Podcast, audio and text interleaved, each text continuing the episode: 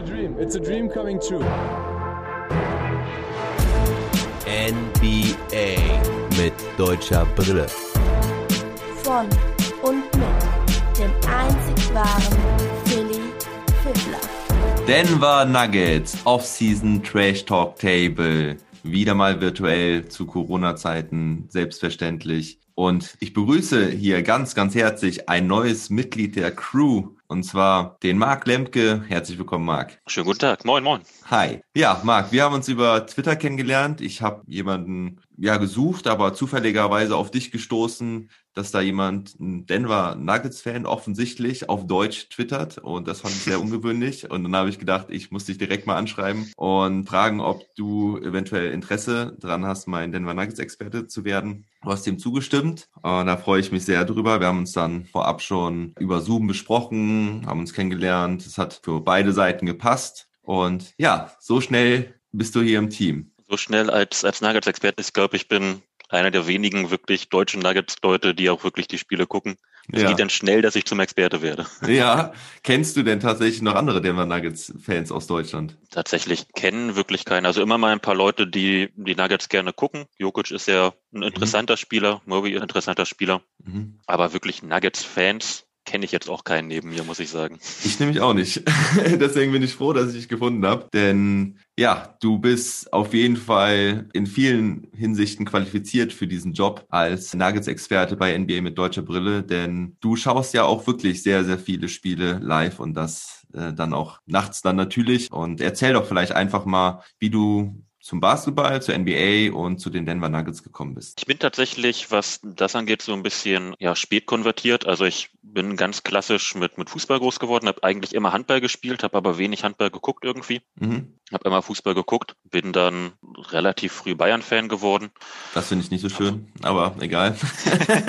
das darf man immer eher dafür mache es ja mit den Nuggets ist es dann wieder so ein so ein Randteam. Ja. Ähm, beim Fußball war es dann das das große Mainstream-Team. Mhm. Ähm, war dann auch relativ tief drinne, also ich konnte relativ lange so wirklich bis zum letzten Jugendspieler und bis zum letzten Spieler der zweiten Mannschaft, die die Teams nennen und war dann eben so ein Mensch, der relativ früh auch da schon angefangen hat, Stats sich anzugucken und habe dann über Zufall im Auslandssemester, also ich bin immer noch im Studium, war damals ein halbes, dreiviertel Jahr in Amerika auf Hawaii und dann noch ein bisschen in Los Angeles. Nice, in Hawaii. Ähm, Sehr gut.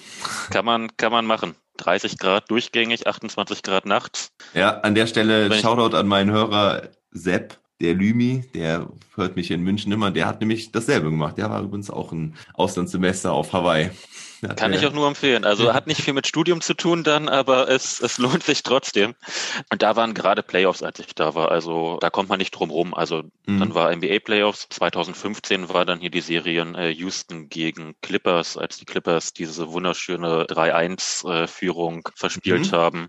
Ja, habe ich letztens ähm, noch drüber berichtet, über die Clippers, die ihre 3-1-Vorsprünge immer hergeben. Sehr, ja, sehr war, interessant war eine bittere Geschichte tatsächlich. Und eben Golden State, die, ähm, die da durchgestartet sind, sind ja auch dieses Jahr das erste Mal Meister geworden. Mhm. LeBron mit seiner Rückkehr nach Cleveland konnte ich damals zum Beispiel nicht mit anfangen. Klar, LeBron mhm. sagt, glaube ich, jedem was, aber äh, dass der gerade zurück ist nach Cleveland und ähnliches oder die Heatzeit, konnte ich halt alles nicht viel mit anfangen. Ich fand das Spiel aber extrem interessant zu gucken und bin einfach dran hängen geblieben. Also habe dann eben dadurch, dass man nicht drum herum kommt, eigentlich die Playoffs komplett gesehen, alle Spiele und dann in Deutschland zurück einfach weitergeguckt. Dadurch, dass ich die Zeit habe, äh, eben im Studium auch dann nachts die Spiele geguckt direkt, also direkt einen League Pass geholt und bin dann irgendwie an den Nuggets hängen geblieben, einfach über Jokic damals, weil ich den unglaublich interessant finde und fand als Spieler. Ich weiß noch nicht, was ich mache, wenn er mal oder falls er mal das Team wechselt, da habe ich ein bisschen Schiss vor. Ja. Ähm, ich hoffe einfach, dass er den Dirk macht und sein Leben lang bei den Nuggets bleibt.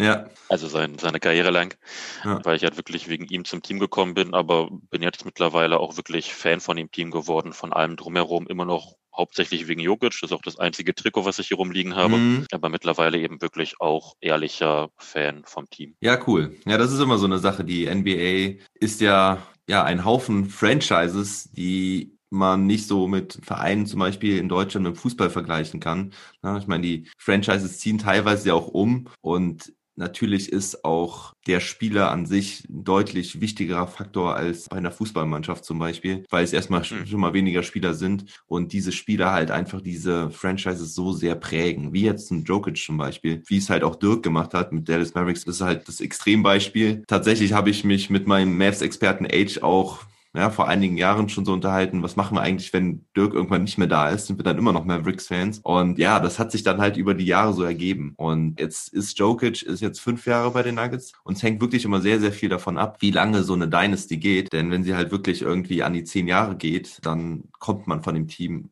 erst recht nicht mehr los, normalerweise. Also so prägen diese Spiele dann auch diese, ich, diese Fanschaften. Ich denke auch. Also dadurch, dass ich ja auch die Nuggets-Spiele alle gucke, kenne ich dann einfach automatisch alle Spieler, habe zu allen Spielern irgendwie ein, ein, Gefühl. So bleibt man ja auch ein bisschen dran hängen. Ja, das ist cool. Ich meine, Jetzt ist der Hartenstein, ich glaube, der erste Deutsche bei den Nuggets. Also ich wüsste jetzt keinen, der, der sonst mal gespielt hat. Der erste bei den Nuggets, oder?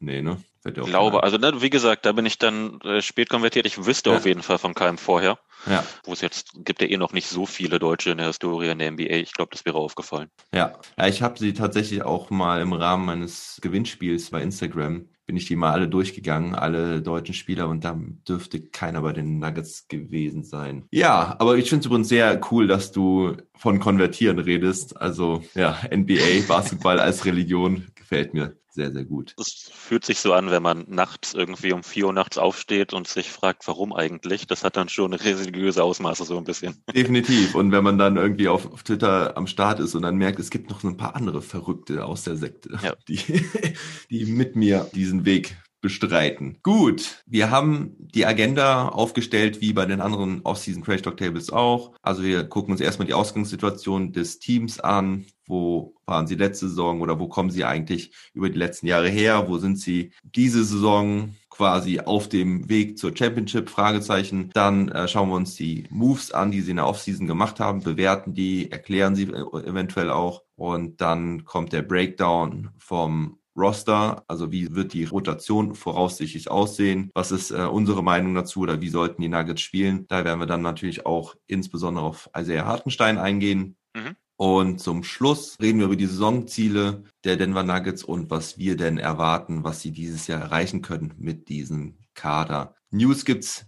an dieser Stelle keine, weil ich gestern Abend noch fleißig äh, News aufgenommen habe. Da ist in dieser Nacht nichts mehr passiert nichts Nennenswertes. Und ich dann warte immer auf ja? Faden noch, muss ich dazu sagen. Ich ja. habe Twitter nebenbei offen.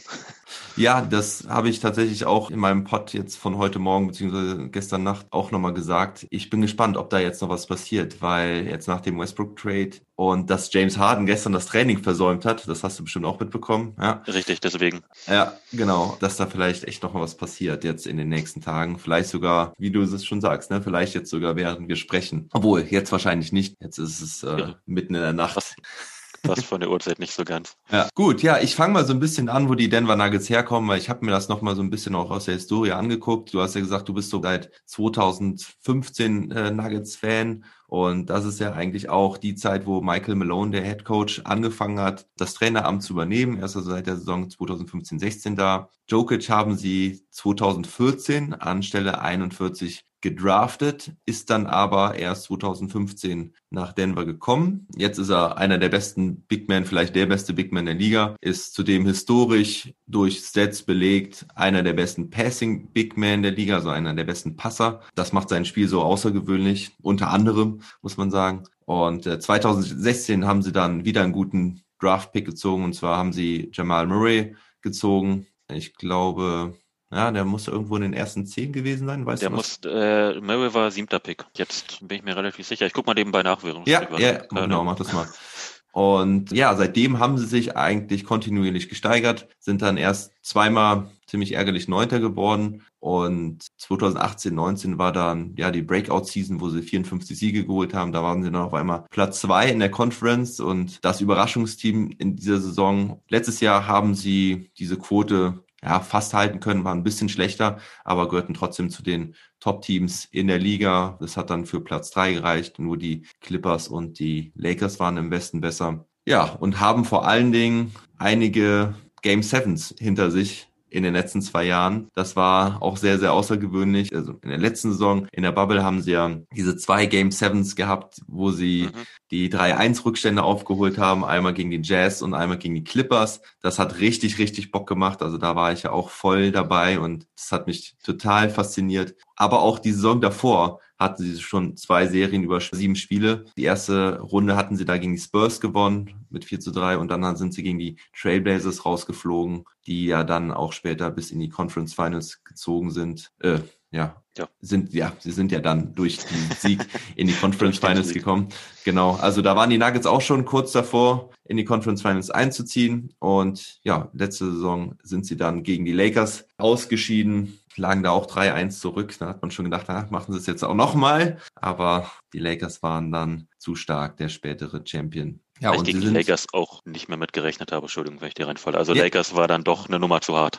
Ja, Genau. Ja, sie waren überhaupt das einzige Team, was es jemals geschafft hat, zweimal einen 3-1-Rückstand hintereinander aufzuholen. Also das war schon Wahnsinn. Und vor allen Dingen, wenn man ja bedenkt, dass die Spiele auch wirklich alle zwei Tage waren. Also hatten sie ja kaum. Ich glaube, einmal Ende der, der, der Conference Finals war es, dann hatten sie vielleicht mal einen Tag mehr Pause. Aber es war schon hart, weil die Bubble zuvor ja auch schon ziemlich eng getaktet war. Also das war ein straffes Programm. Und äh, ja, willst du dazu noch was ergänzen? Äh, einmal kurz, äh, wir hatten recht, also Murray war der siebte Pick, habe ich ja. nachgeguckt, haben wir uns nicht geirrt, war ja an sich ganz gut gezogen. Sie haben äh, auch noch letztes Jahr, nee, vorletztes Jahr Michael Porter Jr. gezogen, der auch so ein den hattest du unterschlagen, ja. ähm, der eigentlich mal prognostizierter First Pick, beziehungsweise dann später so ein Top Three Pick war und dann durch seine Rückenverletzung hinten runtergefallen ist und die Nuggets haben dann zugeschlagen an 14, mhm. hat er sein erstes Jahr ausgesetzt, hat letztes Jahr dann eben das erste Jahr gespielt, hat auch in der Regular Season nicht so gut gespielt, mhm. also war ich ein bisschen enttäuscht, sage ich mal. Mhm. In der Bubble hat er ja dann aber aufgedreht und hat bis zu den Playoffs wirklich nur Show abgerissen. Also da sieht es so aus, als ob sie auch auf jeden Fall die, die richtige Entscheidung getroffen haben. Ja, Michael Porter Jr. an 14, auch krass wenn man das bedenkt. Aber danke, dass du es nochmal so erläutert hast mit der Verletzung, die er dann hatte und äh, warum er auch so tief dann gefallen war. Also das war dann sicherlich auch ein Stil in dem Draft. Ein Punkt zu Porter Jr. ergänze ich immer da noch gerne. Bei Porter Jr. ist es finde ich immer krass, wie es bei ihm so ein Auf und Ab ist. Also manchmal hat er ja so Spiele dabei, wow, da denkst du, ey, der ist schon ein absoluter Superstar, haut da richtig, ähm, richtig äh, starke Nummern raus. Und ähm, in anderen Spielen geht er total unter. Und das ist teilweise auch übrigens in den Spielen so zu sehen, dass er wirklich dann so Passagen hat, wo er total dominiert über ein paar Minuten und dann mhm. siehst du ein, zwei Viertel vielleicht auch gar nichts mehr von ihm. Also es ist sehr strange. Richtig, also ich weiß nicht, ob ich da, äh, können wir aber dann, glaube ich, bei der Bewertung oder bei der, bei der Erwartung an die Saison machen, weil Michael Porter Jr. ist tatsächlich eine sehr schwierige Figur tatsächlich heute ähm, im Roster. Also der ist, äh, ja. kann ja. alles. Die Frage ist, ob er es auch machen möchte. Ja. Okay, gut. Äh, kommen wir später dann zu. Dann fasse ich jetzt mal die Off-Season-Moves zusammen. Oder hast du das auch so vorbereitet, dass du es auf einer Liste hast und. Ich kann einmal sagen, was sie gemacht haben tatsächlich. Ja, also es fing ja tatsächlich ein bisschen mit dem ja, Knaller. Für mich war es ein Schlag ins Gesicht an, dass eben Jeremy Grant nicht gehalten werden konnte. Mhm. Bin tatsächlich auch irgendwie sehr optimistisch davon ausgegangen, dass man ihn halten kann. Also ich mhm. habe halt immer gesagt, okay, Grant wird zum Front Office gehen mit einem Zettel, da steht eine Zahl drauf und das bezahlen sie ihm, weil mhm. man hat keine andere Wahl, mhm. ähm, außer diesen Mann zu halten. Also mich hat es auf jeden ähm, Fall auch überrascht, dass er, dass er gegangen ist, ja. Hm. Äh, letztlich hätten die Nuggets das ja auch gemacht. Also die, die Summe, die er jetzt bekommt, ist ja fraglos überbezahlt. Wären die Nuggets trotzdem mitgegangen und das auch mit Recht, weil er einfach letztes Jahr unglaublich wichtig war in diesem Kader. Mhm. Ähm, als Help-Defender neben Jokic. Mhm. Also passt da perfekt rein, kann ein bisschen werfen, ist jetzt nicht der, der beste Werfer, kann ganz gut cutten, ist dafür ein sehr guter Lobsweat, also jemand, äh, mhm. der dann eben, wenn er zum Korb zieht, ohne Ball immer eine Gefahr ist, weil eben ein Jokic und normalerweise auch ein Mary die Möglichkeit haben, so einen Spieler zu bedienen, wenn er eben dahin geht. Also war, war offensiv eigentlich relativ wichtig, defensiv unglaublich wichtig. Also ist so eine Situation, die perfekt zu ihm gepasst hat. Jetzt hat er gesagt, er möchte offensiv mehr machen und ist zu den Pistons gegangen. Das ist, äh, ja, ist so der prägendste Move bisher der Offseason, habe ich das Gefühl. Mhm. Also für mich, für die Nuggets, der sehr viel ausmacht, weil man ihn nicht ersetzen kann. Also diesen, diesen Typ Spieler konnten die Nuggets nicht holen. Jetzt hat man Michael Green als Ersatz praktisch geholt, Mhm. kann ein bisschen besser werfen, ist dafür ein bisschen langsamer auf den Füßen. Also haben- ist gut gemacht, finde ich, Mhm. als Ersatz, aber eben kein 1 zu 1 Ersatz. So dazu hat man nochmal so ganz viele kleine Jungs gehen lassen, sage ich mal. Also ein Jared Vanderbilt, ein Noah Von Lee, ähm, Troy Daniels,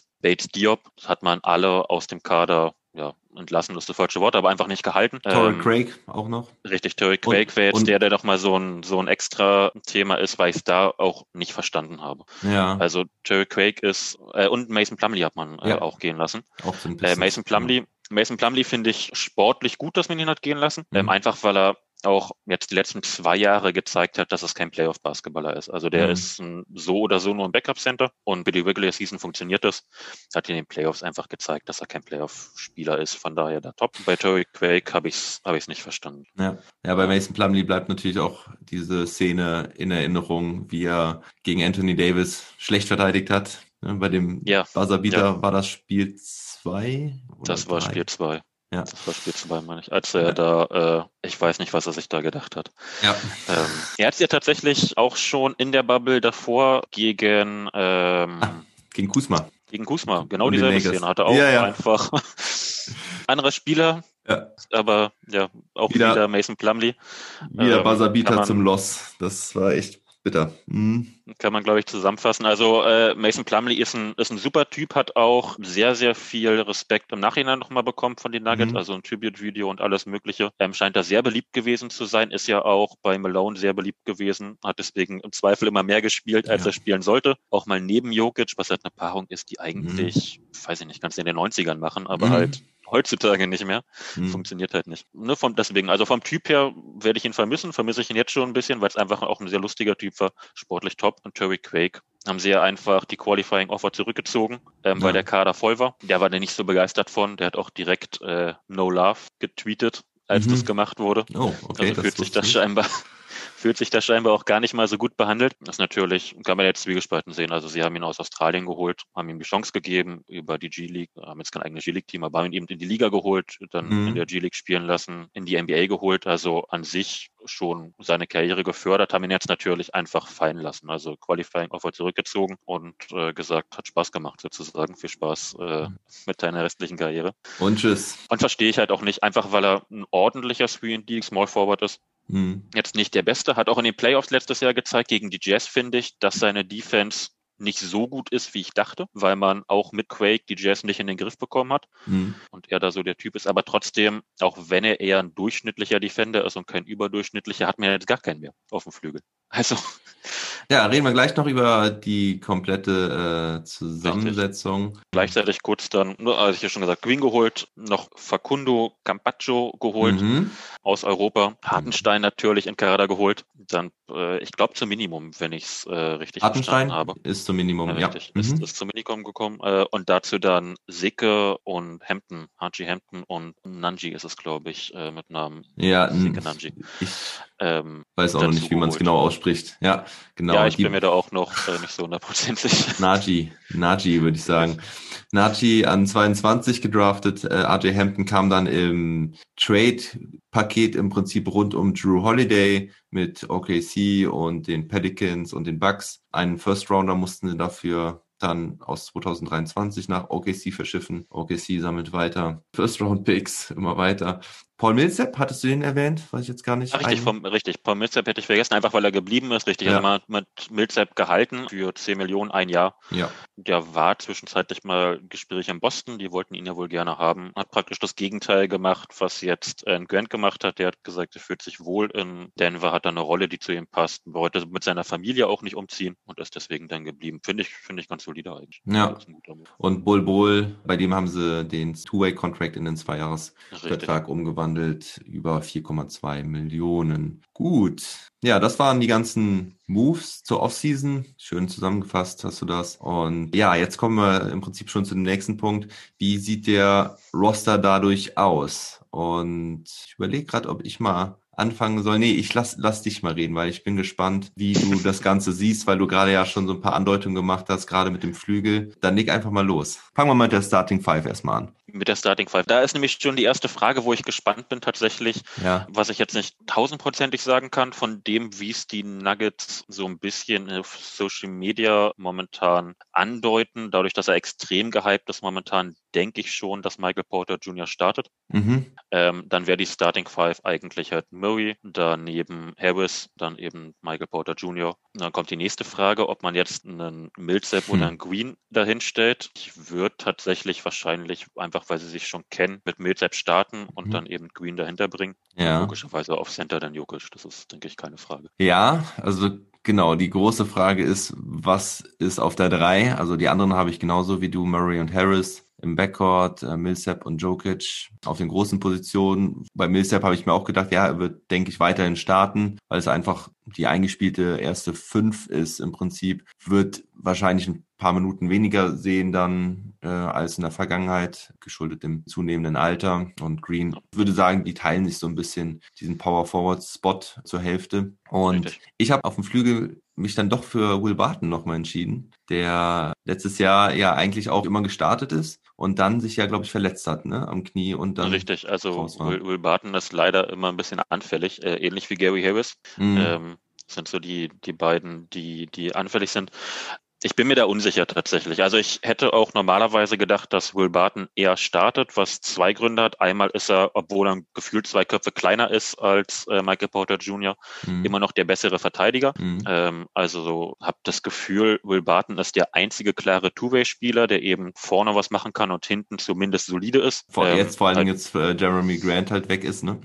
Ja, gefühlt ist, ist er momentan der beste Flügelverteidiger, wenn man jetzt Gary Harris nicht dazu zählt, der dafür ja. einfach ein Kopf zu klein ist. Ja. Will Barton ist jetzt auch nicht sonderlich groß, hat aber riesig lange Arme. Ich habe mir jetzt mal aufgeschrieben, was hatte der äh, Will Barton? Ist keine zwei Meter groß, hat aber eine Wingspan von 6'9'7, also zwei Meter sieben Armlänge.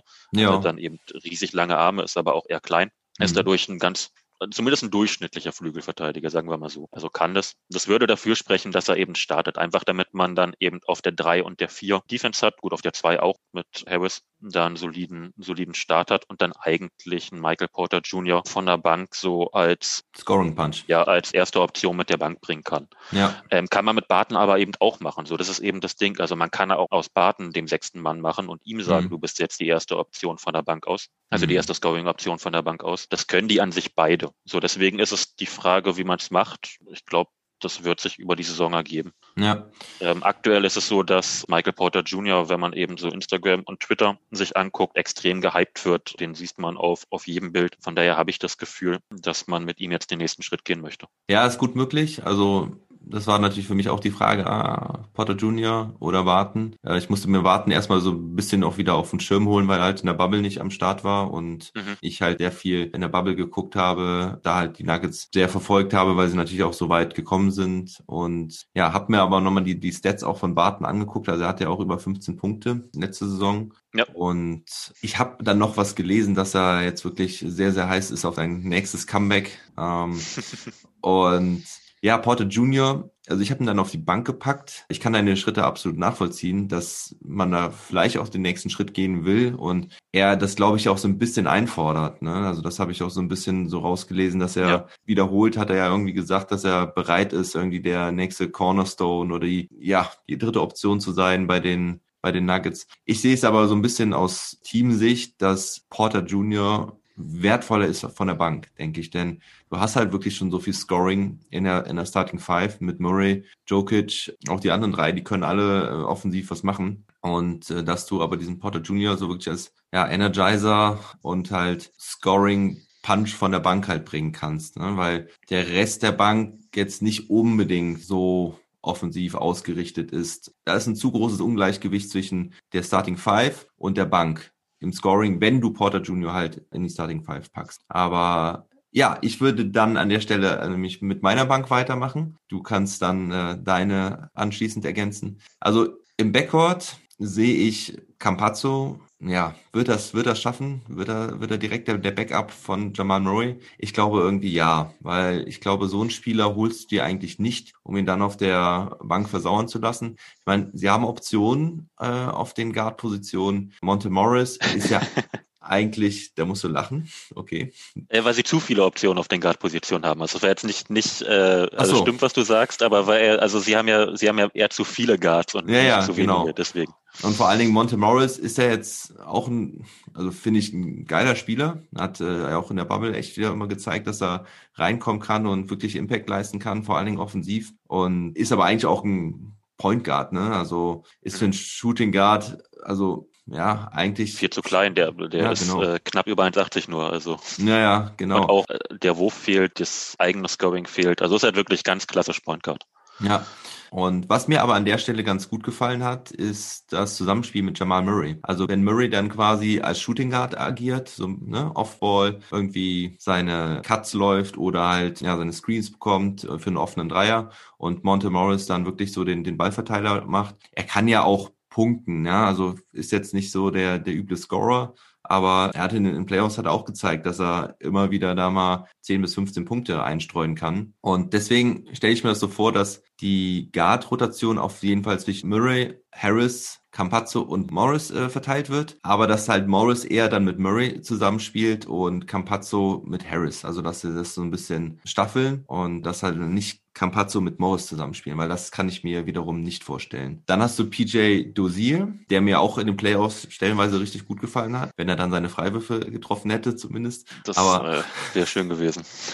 ja, da wäre vielleicht auch äh, noch der ein oder andere Sieg mehr rausgesprungen. Aber er hat vor allen Dingen defensiv, finde ich, richtig geil gespielt und einen Unterschied machen können. Und dann hast du halt noch RJ Hampton, der jetzt halt Rookie ist, wahrscheinlich nicht so viele Minuten sehen wird, aber das sind für mich so die beiden ja, Backup-Backups, die dann stellenweise kommen können, je nachdem, je nach Matchup vielleicht oder je nach Foul Trouble oder ja, wenn einer von den anderen gestandenen Spielern, vor allen Dingen Jamal Murray und Gary Harris, mal eine Pause brauchen sollten in diesem engen Terminkalender dieses Jahr. Da würde ich ganz kurz einhaken und ja. zwar ist es eben genauso, ähm, dass der, der enge Terminkalender am Ende, glaube ich, viel ausmachen wird, dass man eben auch mal ähm, besonders in Harris, der eigentlich immer Verletzungsprobleme hat, dass man mhm. dem wahrscheinlich auch mal ein bisschen Pausen geben kann, weil man ihn zu den Playoffs braucht. Das mhm. hat man jetzt wieder ganz, ganz extrem gesehen in der Serie gegen die Jazz. Man hat ohne Guard-Verteidiger absolut keine Chance gegen Teams, die auch nur ein bisschen einen Guard haben, der was kann. Ja. Also der auch mal in die Zone ziehen kann und werfen kann, weil man eben eigentlich nicht wirklich einen Verteidiger hat. Da hat sich jetzt mittlerweile PJ Dozier jetzt in den Playoffs zuletzt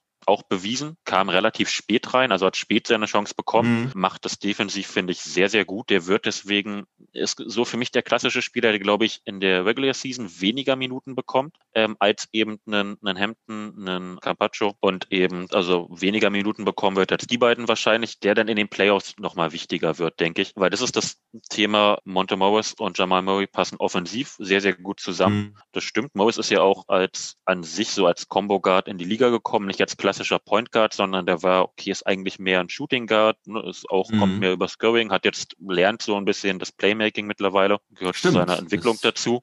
Stimmt, der Aber der ist an sich wirklich als Combo Guard in die Liga gekommen. Also, ja, ja, stimmt, ich erinnere den kannst mich. Du, den kannst du ganz problemlos auf Shooting Guard stellen, aber auch wieder nur offensiv. So, die können halt beide nichts verteidigen. Ja. Und du kannst eigentlich keine Playoff-Rotation spielen, wo du dann Monte Morris oder ähm, Carpaccio bei Hampton weiß ich es nicht. Die Anlagen sind da, der hat auch wieder eine relativ gute Wingspan ist dabei jetzt nicht der größte, also ist äh, auch hier 6'6 oder 6'5 groß, also auch knapp unter zwei Meter, ist immer so 1,95 bis 1,98. Mhm. Dazu eine 6'7 Wingspan, also zwei Meter lange Wingspan. Ich weiß nicht, was der defensiv können wird oder nicht, kann ich überhaupt nicht einschätzen. Ich bin kein Scouting-Mensch jetzt, also ich werde das über die Saison erst sagen können. Aber so ist es halt einfach so, dass du naja, nochmal einen defensiven Counterpart sowohl neben, wenn du Montemorris spielen lässt, als auch wenn du Murray spielen lässt. Das wird dann eben Harris sein müssen oder das wird dann eben PJ Doja sein müssen. Mhm. Das kannst du in der Regular Season vielleicht noch ein bisschen auffangen, dass du halt sagst, okay, wir scoren jetzt einfach äh, 130 und der Gegner 120. Funktioniert in dem Playoff dann aber nicht. Ja, also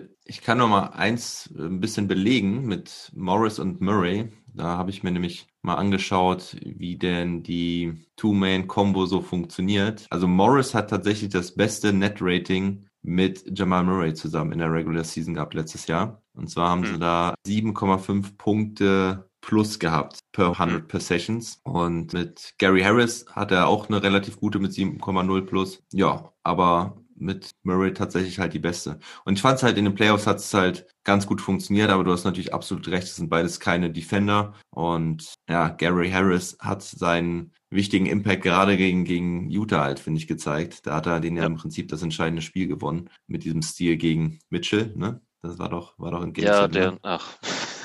Wahnsinn, bin ich gestorben, bin ich in, in zehn Sekunden mehrmals gestorben. Ja, ja, ja. Der hat doch dann, äh, war das, war das äh, Tory Craig, der dann noch diesen Layup da verlegt hat und so. Mhm. Oh. Aber ja, waren auf jeden Fall wilde Szenen und eine richtig geile Serie, die richtig Bock gemacht hat. Aber ich wollte eigentlich nur sagen, Gary Harris hat er gezeigt, was für ein guter Defender ist und vor allen Dingen, er kam ja da auch gerade eigentlich aus seiner, ja, aus seiner Verletzung zurück. Aus seiner Verletzung zurück. Er hat ja in der ähm, Regular Season, also der Bubble Regular Season hat er gar nicht gespielt, oder? Hat er nee, nee, der ist, äh, der hat nicht gespielt. Also Will Barton hat äh, ein Bubble-Spiel gespielt über, ich glaube, eine Halbzeit war es und äh, hat dann gesagt, geht nicht. Das war dann der Versuch. Der Will Barton? die ganzen, Will Barton hat ein, hat äh, in Ach. der Bubble äh, gespielt noch, halt ein Spiel ich meine, es war auch nur eine Halbzeit, kann auch sein, dass er das ganze Spiel Rotationsminuten hatte. Ah, okay. Aber hat, hat halt nicht funktioniert, also dann, dann war er raus danach. Ach, das hatte ich gar nicht so auf dem Schirm. Ich ergänze mal meine Starting Five noch, also Porter Jr. dann der klare Scorer auf dem Flügel von der Bank. Und ja, Jermichael Green hatte ich ja auch schon erwähnt, dass er sich mit Millsap so den Power Forward Spot teilt. Und dann auf Center hoffe ich doch, dass die Backup-Minuten von Jokic ganz klar an Hartenstein gehen. Also so 10 bis 15 Minuten sollte er hoffentlich sehen pro Spiel. Ich denke, dass der Joker jetzt gar nicht mal so viel spielen wird in der Regular Season an Minuten, dass sie ihn da auch ein bisschen schonen werden, also dass er da ja vielleicht auf 30, 32 Minuten kommt, aber dass es dann auf jeden Fall noch ein paar Small Ball Minuten geben wird, bei denen Hartenstein halt nicht dann vorgesehen ist, sondern halt eher Green, Bol Bol vielleicht dann auch oder halt auch Paul Millsap. Und das ist so meine Rotation, also Dosier, Hampton, Bohl, Naji, dann im Prinzip so ja, stellenweise, wenn dann halt Bedarf ist, aus den genannten Gründen von eben schon. Ne? Also Rotation, gerade hinsichtlich des englischen Spielplans. Vlatko Kancha habe ich mir noch aufgeschrieben. Ja, weiß ich nicht, ob der vielleicht jetzt auch mal noch ein paar Minuten dann mal mehr sehen wird. Vielleicht halt auch stellenweise, je nach Bedarf. Aber ansonsten war es das eigentlich die anderen Spieler sehe ich eigentlich nicht, der Two-Way-Player und so. Dafür sind die Denver Nuggets zu sehr auf dem Weg zu einer Championship, als dass dann solche Rookies eine Chance bekommen sollten. Oder? Da bin ich tatsächlich gespannt. Also die Nuggets sind ja immer noch in so einem Zwischenschritt, also wo man eben sich die Zeit nimmt, Spieler zu entwickeln, wie jetzt zum Beispiel Michael Porter Jr., wo man mit RJ Hampton zum Beispiel auch oder auch äh, mit Seke Nagy zwei Spieler pickt, die so High Upside, also äh, High Risk ist es nicht, weil es ist der 22. und 24. Pick, aber auf jeden Fall so, so High Upside Spieler sind, die theoretisch sich noch extrem gut entwickeln können. Mhm. Ähm, Bulbul hatte ich mit dabei, ne? also Porter Junior, Naji, Hampton und, und Porter Junior. Mhm. Vier Leute, ähm, wo man sich noch Zeit nimmt und auch Zeit nehmen sollte. Gleichzeitig scharren, glaube ich, langsam Jokic und Murray mit den Hufen, dass mhm. sie eben äh, auch mal äh, angreifen wollen Richtung Finals. Da bin ich mal gespannt, wie das jetzt wird, weil ich glaube tatsächlich, dass sie sich noch die Zeit nehmen, wirklich einen Hampton und einen Naji ähm, zu sehen, ähm, auch einen Hartenstein weiterzuentwickeln und jetzt dann jetzt, wo der, der Spielplan so eng ist, da auch die Möglichkeit haben, einfach mal Spiele zu haben, wo man sagt, okay, ich schon jetzt mal einen Jokic komplett. Ich lasse jetzt mal mit einem Hartenstein als Starting Center und Naji dahinter ähm, das Ganze eben auflaufen. Mm, uh. ähm, Finde ich gut. Hartenstein als Starter. Ähm, ja, es lässt sich ja auch gar nicht anders machen, weil man hat eben, ähm, also ich sehe Bobol weiterhin nicht als Center. Der ist zwar riesig groß, mhm. aber der kann eigentlich, also wenn der irgendwie gegen einen klassischen NBA-Center zum Block hochgeht, dann wird der mit durch den Korb durchgedrückt. Also ja. das ist halt ähm, relativ unspektakulär. Der kann als Help Defender relativ viel machen, weil er eben für seine 7-2 sehr relativ athletisch ist. Also der ist relativ mhm. fix auf dem Bein. Der hat ja eine lange Wingspan. Der kann oh, dann ja. eben mal von einer, von einer 4 aus, also vom ähm, als Help Defender ist, denke ich, auch langfristig eher seine Rolle, dass der als Help Defender dann eben mal da seine Pfoten reinhängt. Mhm. Ähm, eben drüber rotiert und äh, einen Wurf erschwert. Aber ich sehe ihn nicht als äh, primären Defender gegen Center. Das wird der, denke ich, mit dem Körper. Ich sehe jetzt auch nicht, dass der irgendwie 50 Kilo zunimmt. Und so lange ist er halt für mich nichts nicht wirklich jemand für ein Center, sondern für die vier. Ähm, und dann ist es eben äh, eigentlich Asea Hartenstein und Naji, die hinter Jokic kommen. Ja, genau. Das habe ich eben so ein bisschen vergessen zu erwähnen. Äh, Bol Bol sehe ich halt sogar eher auf der drei als auf der fünf, Denn so wie ich sein Spiel halt gesehen habe, agiert er eigentlich echt wie ein, wie ein Flügelspieler. Und da er ja auch den Dreier so, ja, zumindest haben möchte, ja, also er hat den, der, der fällt ja mal besser, mal schlechter. Aber ich glaube, eigentlich ist das so die Position für ihn. Also in einem Small Ball gut, vielleicht auch vier und fünf in einem Small Ball Lineup, aber dass er eigentlich eher so die dritte Option sogar bei mir äh, als Small Forward ist. Obwohl er halt so groß ist, aber von der Spielweise her mir eher wirklich so wie, ein, wie so ein Small Forward agiert. Weil er ja auch kein echtes Postplay oder so hat, oder? Habe ich da Nee, das, aber auch da wieder allein vom Körper her, wen, wen soll er denn bewegen? Also der kann sich um, Ja, also ja. er kann in Space abgehen und drüber werfen, genau. ähm, aber er kann ja, er kann ja niemanden irgendwie im Post irgendwo hinbewegen. ja, ja. Ähm, mit seinen, weiß ich nicht, ich glaube 90 Kilo hat er. Kann Ja. sein, dass er jetzt ein paar Kilo mehr hat, aber er,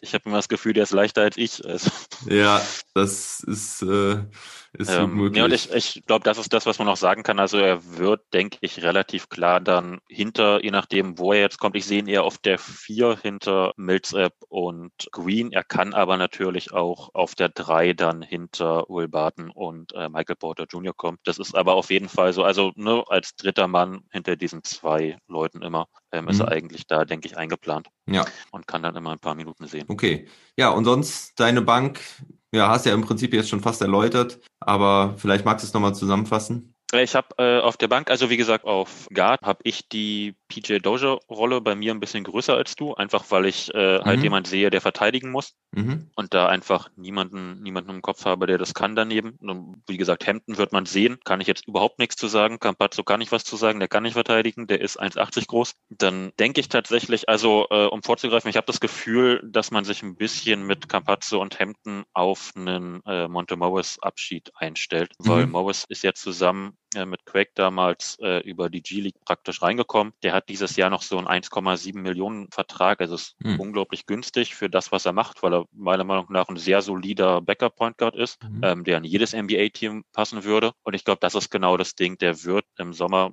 wird wahrscheinlich im Sommer sein, wird man durch Corona mal sehen, wann die nächste Offseason ist. Aber der wird in der nächsten Offseason, denke ich, schon relativ großes Interesse wecken. Und ich weiß nicht, ob die Nuggets darauf eingestellt sind, ihn zu, ihn zu halten. Und dadurch, dass man jetzt noch mal zwei Guards geholt hat, die man mal angucken möchte, habe ich das Gefühl, dass man sich darauf einstellt, dass Morris im Sommer weg ist. Deswegen habe ich eher das Gefühl, dass man, äh, klar, man muss ihn spielen lassen, schon allein, weil er als Playmaker wahrscheinlich der beste Playmaker im Team ist neben Jokic. Mhm. Also als, als Point Guard der beste Point Guard im Team. Was das Playmaking angeht, da ist er noch besser als Murray. Was alles andere angeht, nicht. Ja. Wird man ihn spielen lassen, aber ich denke schon, dass dann eben Hampton und Campazzo eine relativ große Rolle bekommen und dann eben Doja dahinter als, ja, zwangsläufig als, als Defender. Mhm. Ähm, und dann ähm, im Frontcourt hatten wir ja gesagt, ist jetzt unklar. Ich kann es einfach nicht sagen, ob Barton startet oder Michael Porter Jr. Wir werden sehen. Richtig, wir werden sehen. Ähm, dahinter dann eben wahrscheinlich Bulbul, der dann eben als Backup für die drei oder die vier ist. Was meinst du zu Auf- Vladko Kancha? Kann ich tatsächlich, äh, ich habe gerade überlegt, ob ich was zu ihm sage oder nicht. Kann ich auch äh, wenig zu sagen, weil ich sehe ihn nicht als NBA-Spieler tatsächlich Stand Mhm. heute. Also er ist, er scheint ein ganz cooler Typ zu sein. Auch so ein eher ein, ein Locker-Room-Guy, der ist sehr beliebt im Team von dem, was ich immer mitbekomme. Mhm. Ähm, also von dem, was ich aus der Ferne sehen kann, ist er einfach beliebt im Team. Konnte aber auch sein Spiel bisher nicht in die NBA transferieren irgendwie. Also hat jetzt klar auch erst ein Jahr hier gespielt, aber der ist ja in die Liga gekommen so als intelligenter Screener und Small Forward, der eben werfen kann. Ähm, auch kein berühmter Defender, ja zum Thema werfen kann. Ich glaube 17 Prozent Dreier hat er letztes Jahr geworfen, also bei 0,4 Versuchen. Also er wirft nicht und er trifft nicht, was für einen Small Forward potenziell schlecht ist.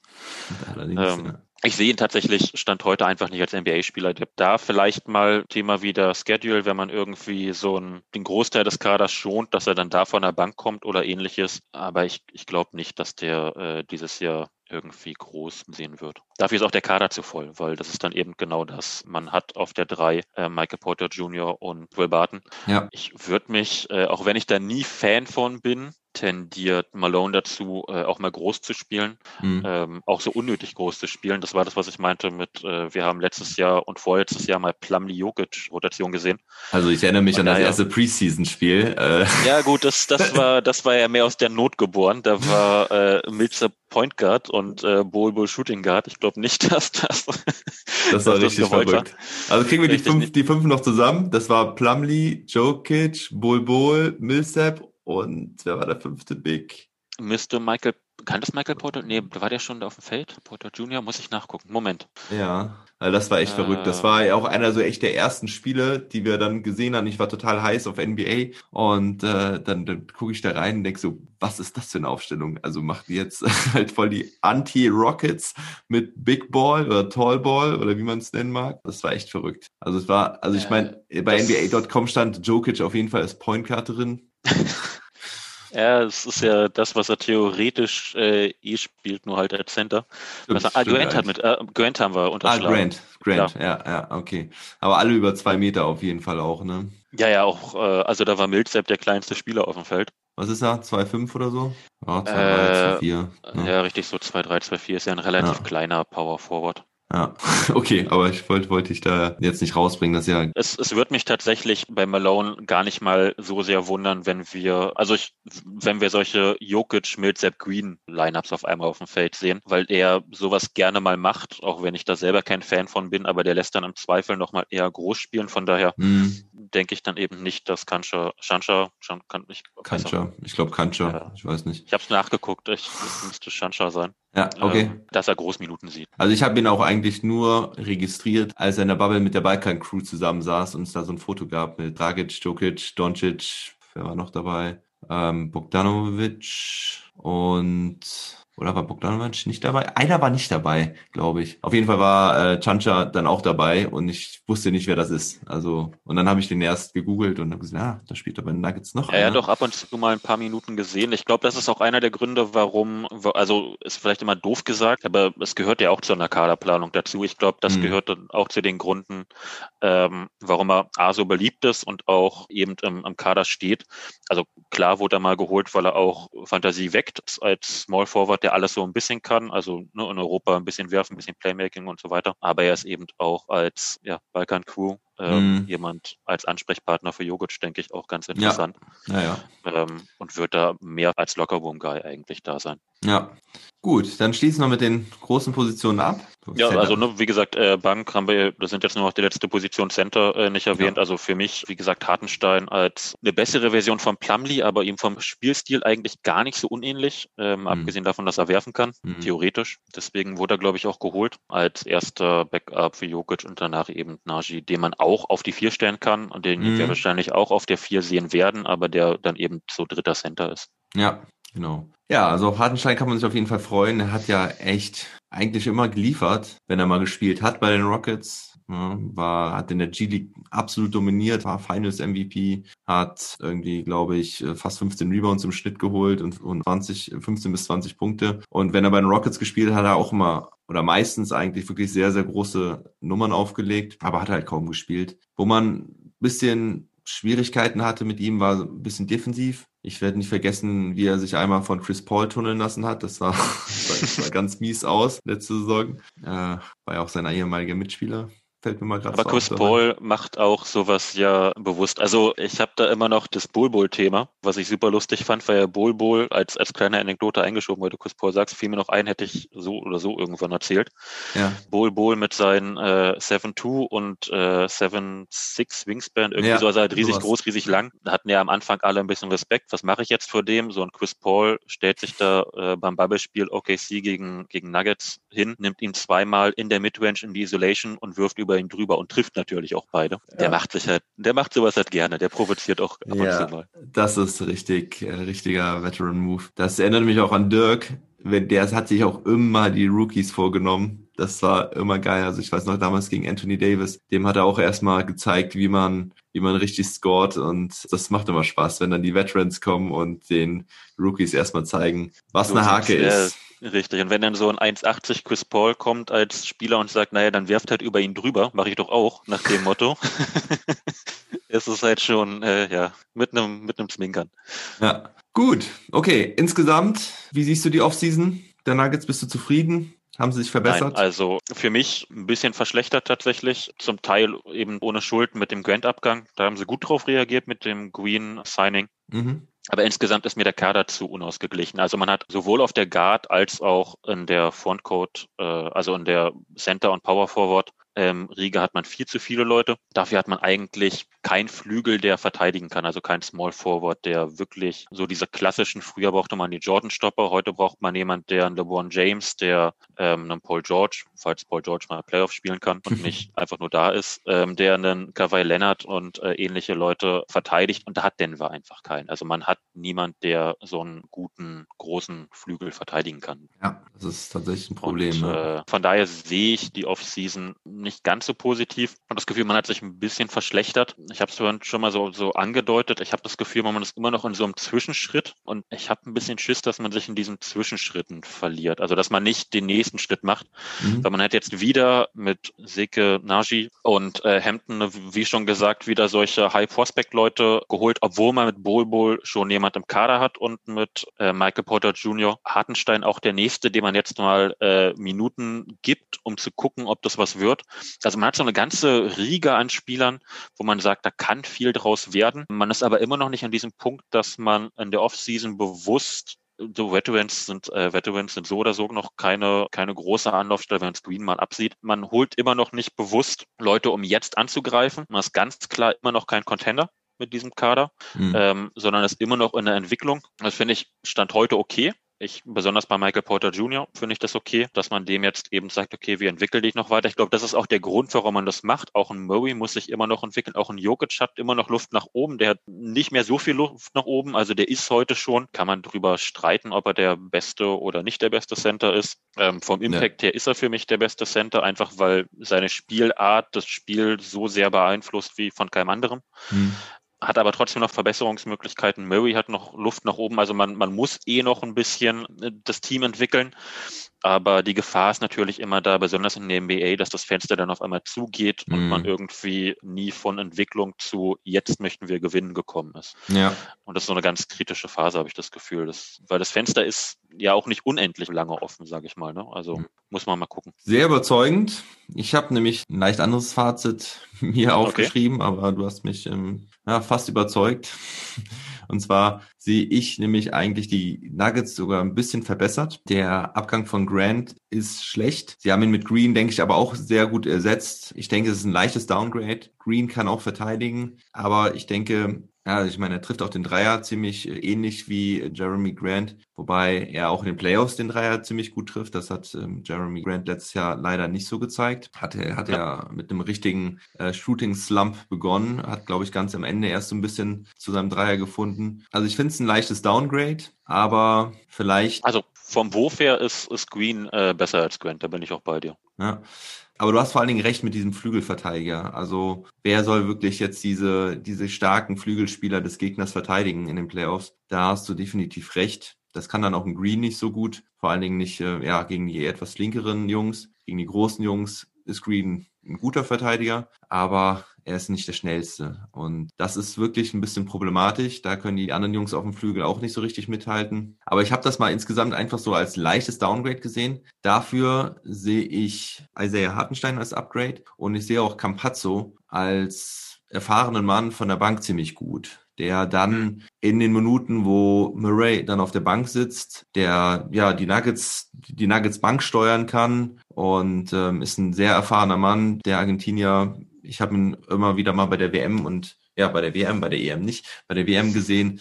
Der hat richtig Bock gemacht, der kann richtig geil aufzocken und er bringt halt auch nochmal so eine andere Mentalität, eine andere Kultur mit, die dem Team, glaube ich, auch nochmal gut zu Gesicht stehen würde. Dazu Millsap gehalten. Ja, da habe ich schon fast gedacht, okay, man könnte ihn dieses Jahr eigentlich gehen lassen, weil er hat in der Bubble ja auch gezeigt, ja, in den Playoffs, dass er vielleicht mit dem hohen Tempo nicht mehr mitgehen kann. Aber ich glaube, auch da war diese Sondersituation Bubble nicht das Beste für ihn, weil einfach dieser enge Rhythmus an Spielen alle zwei Tage, dann diese ganzen Game Sevens. Ich glaube, das war ein bisschen too much für ihn, äh, dass er da naja, dass ihm da halt so ein paar Prozent Saft gefehlt haben. Er ist aber immer noch ein super Team-Guy. Er ist ein cleverer Spieler, ist ein guter Passer und ja, einfach, einfach boxsolide. Aber ich weiß nicht, ob das vielleicht, ob man da vielleicht hätte ihn gehen lassen sollen, wenn man aber auch jemand anders dann bekommen hätte. Das ist natürlich immer die Frage. Das, das ist nämlich A, das erste und B, ich Also ne, das ist eben genau das mit jetzt engen Spielplan. Millsap ist jetzt 35 mhm. geworden, mhm, wenn ich, schon, ne? Also er hat auch klar über sich gesagt, dass er die Bubble scheiße fand. Also nicht die Bubble an sich, sondern sich in der Bubble. Mhm erstmal übertrieben gesagt, ähm, dass er mit seiner Leistung einfach nicht zufrieden ist und da nochmal mehr zeigen möchte. Ich habe immer so ein bisschen die Hoffnung, weil Millsap ja noch nie, deswegen hat er ja auch mit seinen, das ist ein sehr kleiner Power Forward, ähm, mhm. hat er ja aber auch schon früher als Power Forward gespielt, der hat ja nie groß von seiner Athletik gelebt. Also das ist ja jetzt kein ist jetzt eben kein Grant, der dann irgendwie aus drei Meter Entfernung mit seinen riesigen Armen und Athletik in den Ball reinspringt, sondern ein sehr cleverer äh, Help-Verteidiger und ein sehr cleverer On-Ball-Verteidiger gegen Big Man. Von daher habe ich die Hoffnung, dass wenn man jetzt seine Minuten wirklich nochmal reduziert, ihn ganz bewusst für die Playoffs ähm, da lässt und dann eben mit einem Green, mit einem Bowl Bowl, mit einem äh, Naji ihm so ein bisschen die Last von den Schultern nimmt für die Regular Season und ihn dann in den Playoffs, weil da ist er am Ende wichtig, da geht es dann darum, dass man neben äh, Jokic eine solide Option hat,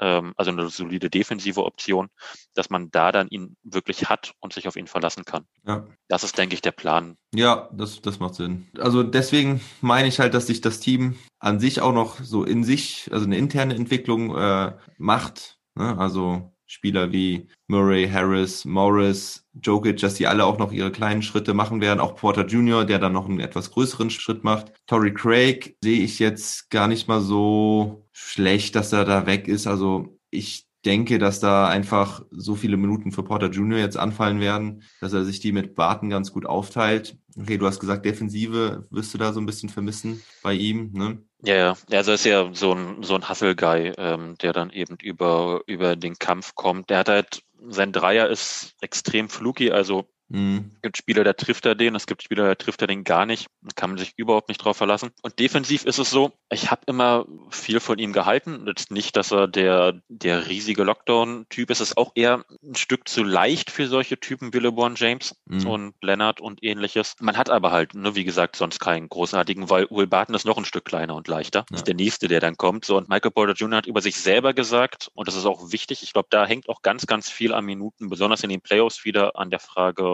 ob das jetzt einfach nur Schein ist ähm, oder ob er es so meint. Ähm, Michael Porter Jr. hat über sich selber gesagt, er möchte der Spieler sein, der offensiv den größten Impact nimmt und defensiv den besten Spieler verteidigt. Okay. Ähm, das war so, da saß er auf der Pressekonferenz. Der ist ja auch jemand, der Selbstbewusstsein hat, also Selbstbewusstsein bis, bis zum, ja, bis zum geht nicht mehr. Von daher bin ich mal gespannt, ob, der, ob er es auch wirklich macht, ob er da auch Bock drauf hat, weil er hat alle Tools. Er ist zwei Meter acht groß, der hat seven Foot Wingspan, also eine zwei Meter zehn Wingspan. Mhm. Ist sehr athletisch, ist sehr mobil, also ist jemand, der das sehr, sehr gut könnte. Der bringt alle Tools mit, um zu verteidigen. Ja, er hat halt absolut nur keine Ahnung, wie es funktioniert.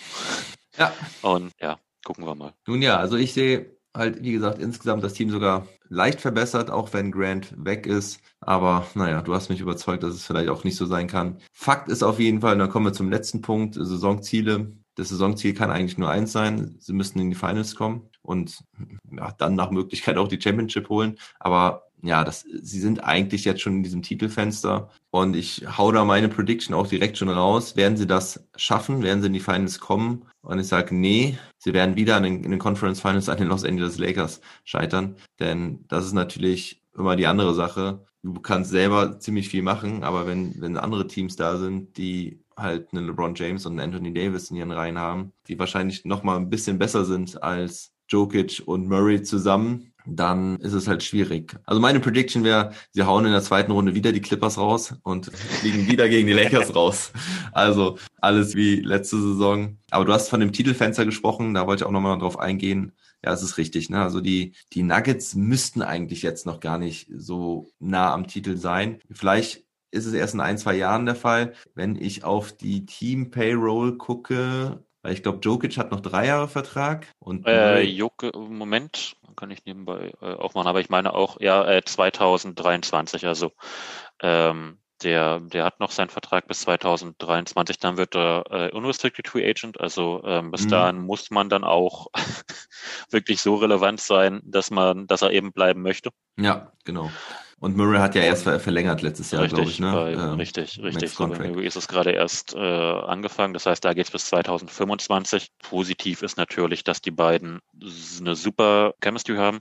Ja. Dass die sich extrem gut verstehen. Ja. auch ein super Zusammenspiel haben. Also so ein, so ein Jokic, Murray, Handoff Mhm. oder Pick and Roll ist immer gefährlich, weil die auch genau wissen, was sie, was sie machen, wie sie sich gegenseitig einsetzen. Von daher habe ich so die Hoffnung, dass äh, 2023 dann noch bleibt. Ja, aber auf jeden Fall sollte das so das, ja, das Fenster sein, wo sie wirklich zum absoluten Contender werden, zum absoluten Titelfavoriten. Nur wird das halt schwer sein. Die Lakers haben gerade ihre eigene Dynasty zementiert mit den ähm, Verträgen. Zwei Jahre ist LeBron James jetzt noch da, mindestens zumindest. Und äh, Davis hat auf fünf Jahre verlängert. Das wird schwer im Westen, aber im Westen ist es immer nicht einfach. Im Westen ist es definitiv nicht einfach. Das passt aber ganz gut. Also das mit äh, 2023, was du meintest, dass man bis dahin dann oder ab dann spätestens das Titelfenster aufgeht, das ist eben so. Also man sollte bis 2023 einen, einen Kader aufbauen, der dann eben um Nikola Jokic ganz klar ein Contender ist, damit man eben auch hält. Und das ist, glaube ich, auch jetzt langfristig wirklich das Ziel der Mannschaft. Deswegen hat man jetzt noch mal solche Leute geholt, die ein bisschen Entwicklungspotenzial haben und entwickelt jetzt einen Porter Junior, weil ich sehe sie auch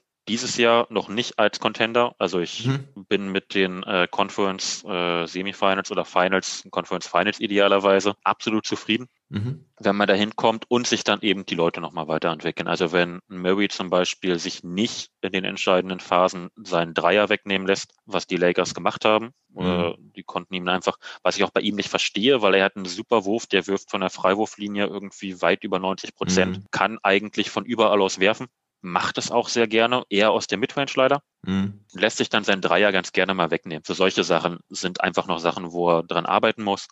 Und dann wird man sehen, ob man eben jetzt in den nächsten drei Jahren wirklich einen klaren Contender aufbauen kann. Jokic verlängern, dann ist man, denke ich, äh, erst in der Situation, dann ist auch ein, ein LeBron hoffentlich mal aus, also nicht hoffentlich, Mhm.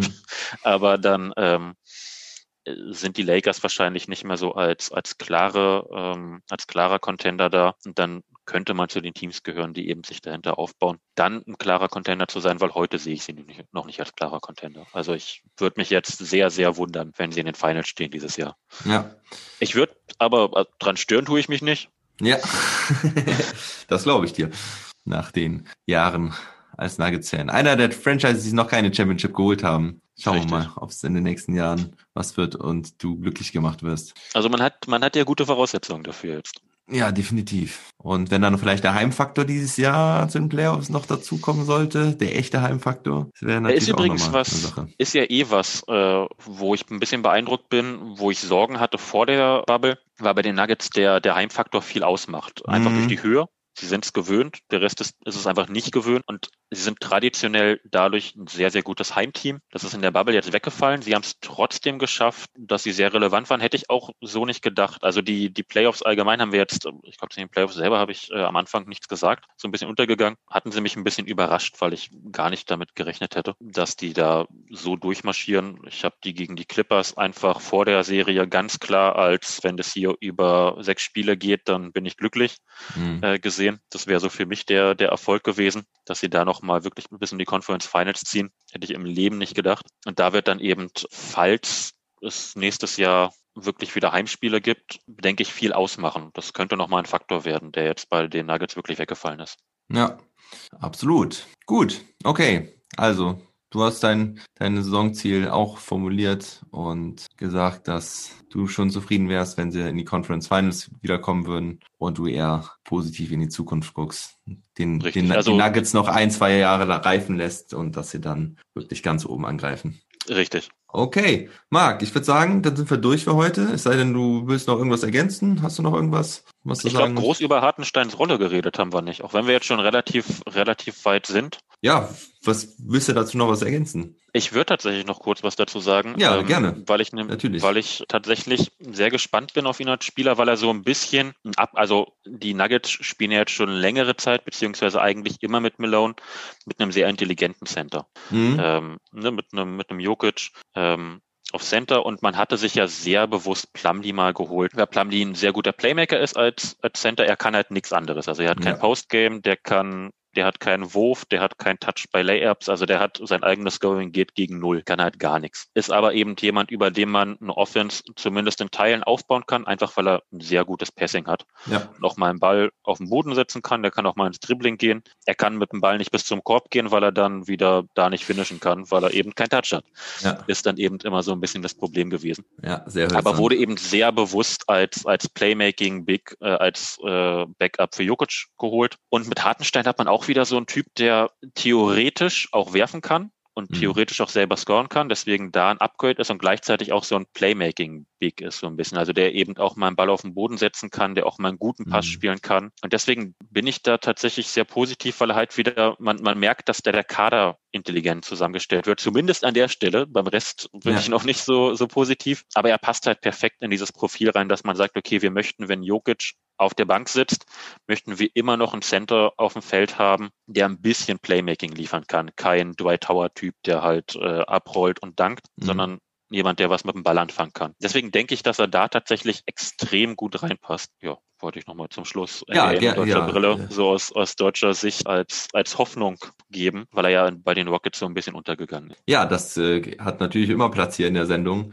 Ähm, ich bin auf jeden Fall auch ziemlich hyped und ich freue mich so sehr darauf, ihn wiederzusehen und ihn in Action zu sehen, in einem Team zu sehen, das auf ihn setzt, sonst hätten sie ihm den Vertrag nicht gegeben. Er hat ja auch für die folgende Saison dann eine Spieleroption, also da kann er selbst wählen, ob er den Vertrag äh, weiter erfüllen will oder ob er sich vielleicht besser bezahlen lassen möchte. Ja, der ja jetzt nur den Minimumvertrag unterschrieben hat, über zwei Jahre und knapp drei Millionen sind das. Und ja, also ich bin auf jeden Fall echt hyped, ihn da in einer festen Rolle zu sehen, in einer festen Rotation zu sehen, weil bei den Rockets hat er ja immer wieder mal gespielt, aber es war halt immer, dann hat er ein paar Spiele gespielt und dann ist er wieder ins G-League-Team abgeschoben worden und dann hat er wochenlang irgendwie nur auf der Bank sitzen müssen und dann hat er mal wieder gespielt, hat wirklich einen abgerissen und denkt, er, wow, jetzt hat er es geschafft, Breakout und dann war er wieder weg vom Fenster. Also das sehe ich halt jetzt hier bei den Nuggets echt als Chance, erstmal überhaupt fester Teil der Rotation zu sein und dann halt auch ja, von Jokic und äh, auch von Michael Malone, von dem ich ziemlich viel halte, wirklich was zu lernen. Auch von Paul Millsap und Michael Green noch was zu lernen. Die sind ja auch beide, glaube ich, sogar die erfahrensten Spieler. Also Millsap ist ja sowieso der älteste und ich glaube, dann kommt auch schon Michael Green mit, mit 30. Also müsste hinkommen, ja. Also das ist auf jeden Fall super interessant und spannend und ich freue mich drauf. Ich Gut, Marc, wir bleiben auf jeden Fall in Kontakt. Ich würde sagen, den nächsten Trash Talk Table machen wir dann zu den Nuggets so Anfang Januar vielleicht. Hast du einen guten Monat? Sehr gerne. Danke ja. für die Einladung, auch wenn ich wahrscheinlich viel Quatsch erzählt habe. Och nö, ich glaube, das war, also ich fand es wirklich super interessant. Man hört raus, dass du voll bei den Nuggets drin bist, dass du nicht nur das Ganze oberflächlich verfolgst, sondern halt auch wirklich guckst und ja, da auch up to date bist, was die ganzen Roster-Moves angeht und wer sich wie in Denver wohlfühlt oder auch nicht. Und ja, wenn ihr auch Nuggets-Fans seid oder die Nuggets zumindest weiter verfolgen wollt, am liebsten auch auf Deutsch, könnt ihr auch Mark auf Twitter folgen. Ja, Mark unterstrich, also Mark mit C und dann unterstrich Lemke, L-E-M-K-E, -E, findet ihr ihn auf Twitter. Da bleibt ihr up to date, was die Nuggets und dann halt auch sehr Hartenstein angeht. Auf jeden Fall. Ich habe meine ganze Kreativität zusammengenommen für meinen Twitter-Handle. ja, sehr kreativ. Ja, aber den, den anderen Namen kann man ja auch ändern, ne? Oder da gibt's ja immer diese Kann man sogar, ja, ja, kann man. Kann, könnte ich sogar mal machen, wenn mir was einfällt. Ja. Alles klar. Marc, ich danke dir vielmals. Es war auf jeden Fall super interessant. Und ja, äh, abschließend würde ich dann nur noch sagen, never stop balling. Tschüss.